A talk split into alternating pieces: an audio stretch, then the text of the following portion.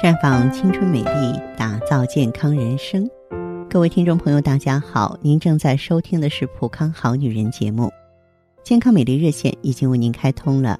您有任何关于健康养生方面的问题，可以在微信公众号搜索“普康好女人”，普是黄浦江的浦，康是健康的康。添加关注后，直接恢复健康自测，那么您呢就可以对自己身体有一个综合的评判了。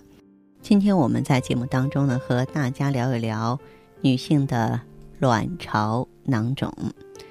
那么，所谓的这个卵巢囊肿啊，是说卵巢里有囊性的肿物形成，可以分为肿瘤性和非肿瘤性两类。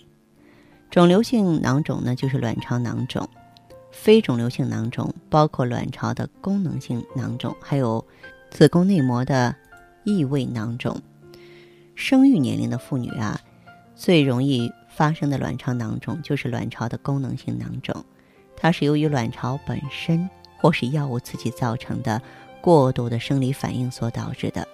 患者一般没有任何感觉，或是轻微的不适，少数人呢可能有月经失调，多是由于其他原因。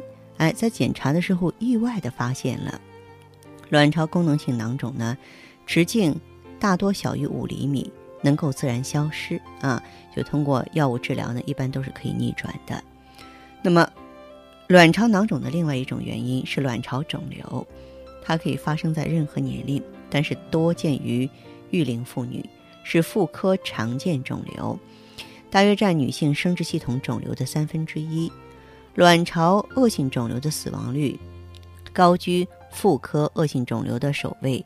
是妇科肿瘤当中威胁最大的疾病。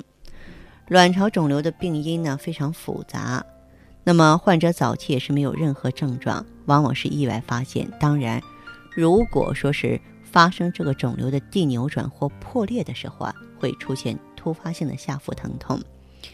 卵巢的囊性肿瘤大部分是良性的，但是呢也会发生恶变，因此一旦确诊为呢。卵巢肿瘤，咱们应当啊尽早的手术治疗。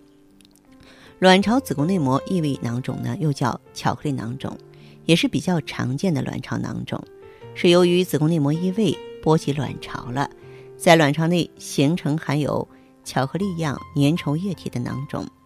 肿块的大小不一样，大的直径呢可以在十厘米以上，患者呢有进行性的痛经、接触性疼痛、不孕。或是月经失调，妇科检查呢，盆腔有这种触痛性的结节。那么，卵巢的巧克力囊肿的治疗呢，要根据患者的年龄啊，这个囊肿大小啊，包括这个痛经的程度、有无生育要求等综合考虑，分别进行药物治疗、保守治疗或是手术治疗。可见，所谓的卵巢囊肿啊，是卵巢囊性。肿块的统称，它对身体的危害以及呢对它的治疗，取决于它的性质。对三十岁以上的妇女朋友来说，即便是啊没有任何的这个症状不适，都应该每年检查身体一次，包括呢进行妇科检查。如果发现卵巢囊肿，要进一步检查啊，去明白呢它的这个功能性呢，还是啊子宫内膜性质的，还是肿瘤性质的，然后进行治疗。那么一般来说，如果你的囊肿的直径小于五厘米，又没有证据提示是肿瘤的话，大部分都是功能性囊肿。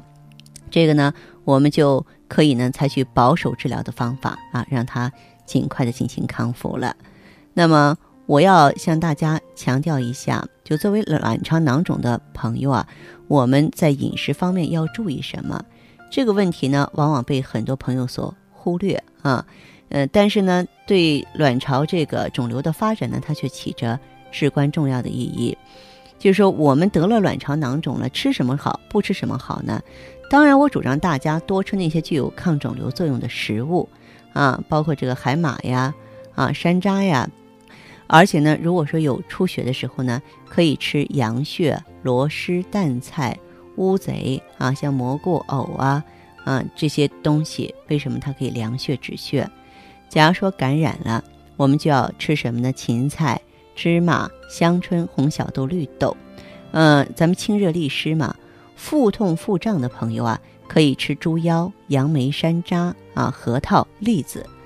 有的朋友说什么东西是坚决不能碰的呢？有的，比方说烟酒、生的葱姜蒜、桂皮、辣椒、花椒，像油腻的东西啊、霉变的东西、腌制的东西啊，羊肉、狗肉、韭菜这些温热的东西都是坚决不能吃的。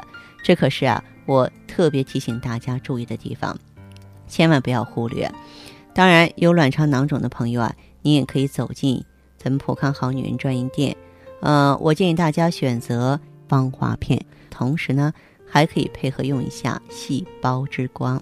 芳华片能够直接作用于卵巢，增加卵巢的气血循环，能够去瘀生新啊。它的抗肿瘤的特点就不用我一概而论了。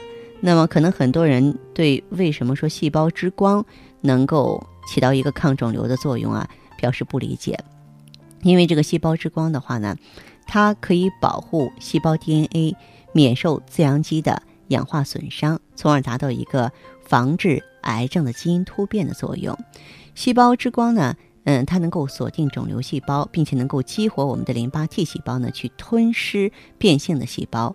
那它是能够给咱们的细胞活跃补养的，所以呢，在为我们延缓衰老的同时呢，也能够防癌。祛斑啊，这是我为大家这个介绍的咱们普康的明星品牌当中之一——细胞之光和芳华片配合呢，往往啊有意想不到的好效果。那么得了这个病的人呢，往往还有那种肝郁气滞啊，喜欢生气、闷闷不乐。所以在这种情况下呢，我们还可以呢配合一下用什么呢？